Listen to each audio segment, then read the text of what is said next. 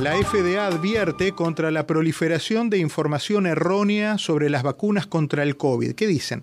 Bueno, hay informaciones que están trascendiendo sobre el ADN residual en las vacunas contra el COVID-19, eh, pero no la colocan en el contexto del proceso de fabricación y los beneficios conocidos eh, por la vacuna es engañoso, dice el reporte.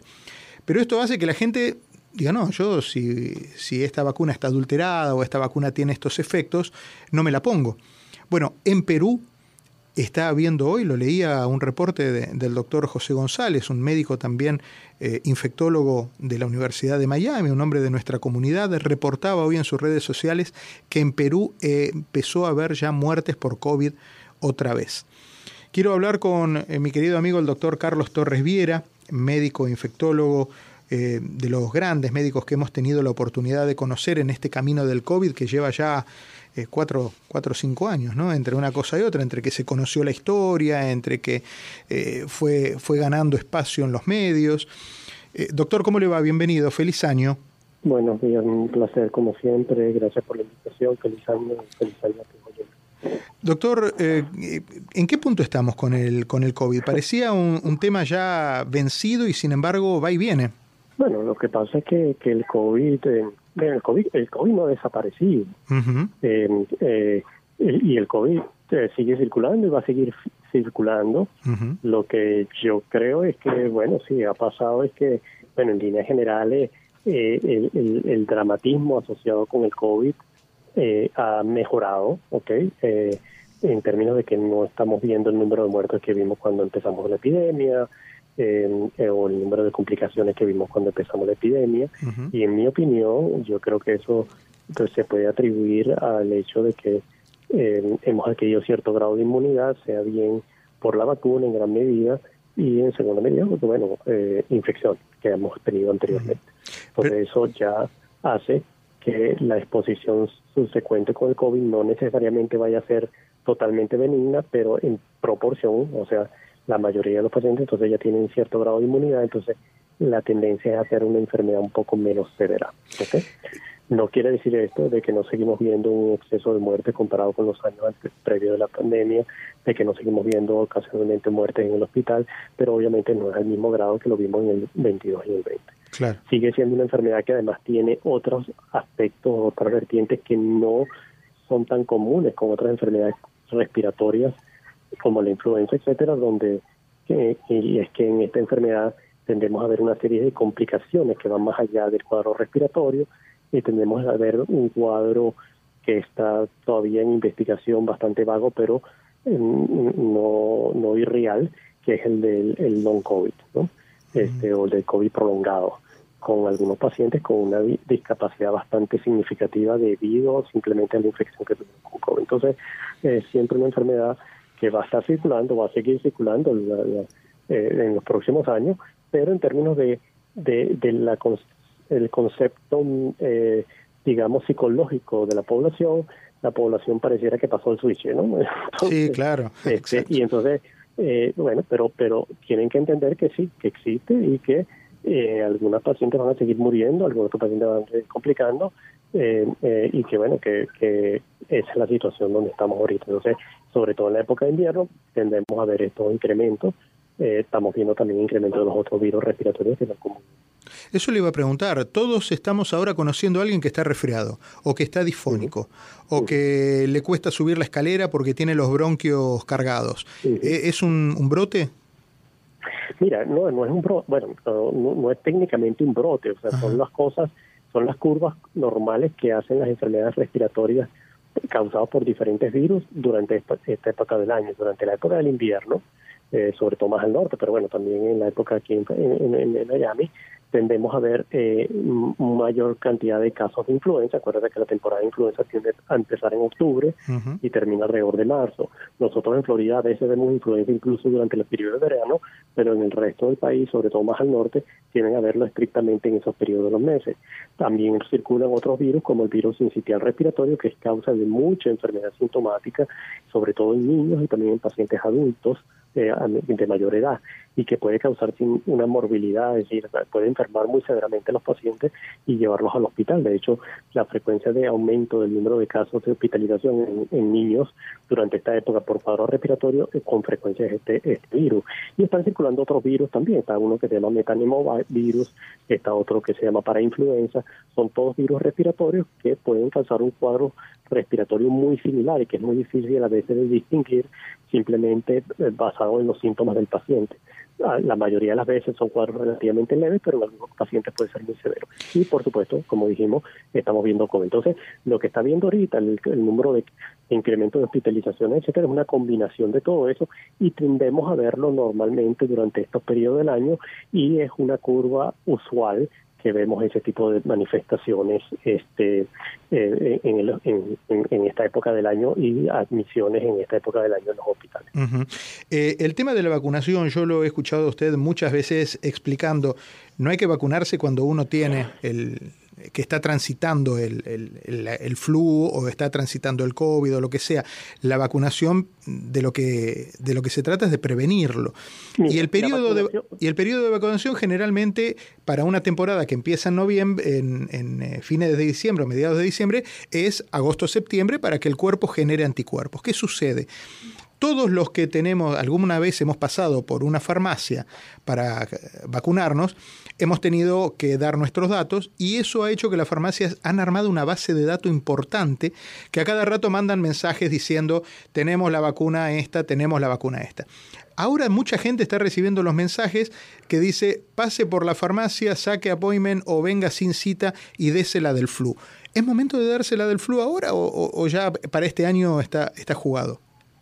No, mira, generalmente uno, uno da la vacuna de la influenza. La vacuna de influenza, acuérdate que se modifica anualmente y se modifica anualmente porque eh, se basa en datos epidemiológicos que sugieren que cepas de la del virus están circulando, porque hay varios tipos de virus de influenza que pueden estar circulando, tanto de la influenza que nosotros llamamos influenza A como de la influenza B. Entonces, la vacuna trata de contener o sea, dos cepas del, del, grupo A y dos cepas del grupo B, o sea, cuatro virus distintos de influenza que pudieran estar circulando activamente durante este nuevo periodo de influencia que empezó, como te digo, en octubre, teóricamente, técnicamente puede empezar en octubre y termina en marzo o abril. Entonces, ¿qué es lo que uno, la vacuna sale alrededor de septiembre, uno pide que lo más pronto posible, pero hay pacientes que no lo hacen tan tempranamente y la la curva no es exacta, o sea, no, tú no es, ves normalmente necesariamente que en octubre empieza a haber muchos casos, sino que a veces algunos años empiezan en octubre, algunos años empiezan más en noviembre, algunos años más intensos en, en, enero, etcétera. Entonces, el grueso grueso realmente es, eh, usualmente es diciembre, enero, febrero. Ahora, la otra cosa es que están circulando varios virus. O sea, el hecho de que tú tengas influenza, por ejemplo, con influenza A, no quiere decir que un mes después vas a tener influenza B. ¿Me entiendes? Entonces, ¿Pero eh, por eso es la vacuna. Entonces, la, recomendación con respecto a la vacuna es, si usted se la puso en octubre, en noviembre, está bien, está cuidado. Si usted no se la ha puesto, todavía vale la pena ponérselo, porque todavía nos queda una temporada larga, nos quedan todavía dos meses o tres meses de temporada de influenza y estamos viendo mucha influencia, estamos viendo mucha hospitalización por Doctor, para, ayer comentábamos eso en el programa de la tarde, para em, estar al día con el carnet de vacunación, para estar al día con, con, el calendario de vacunación, que históricamente así, no sé cómo le llaman acá, pero es el, calendario de todas las vacunas que uno tiene que tener para salir a la calle. Eh, en otra época era, era más sencillo. Ahora, y decíamos ayer de una manera por ahí un poco más zumbona, hay que dejar el brazo en la farmacia y decir lo vengo a buscar más tarde. ¿Cuántas vacunas necesitamos ahora para, para estar al día?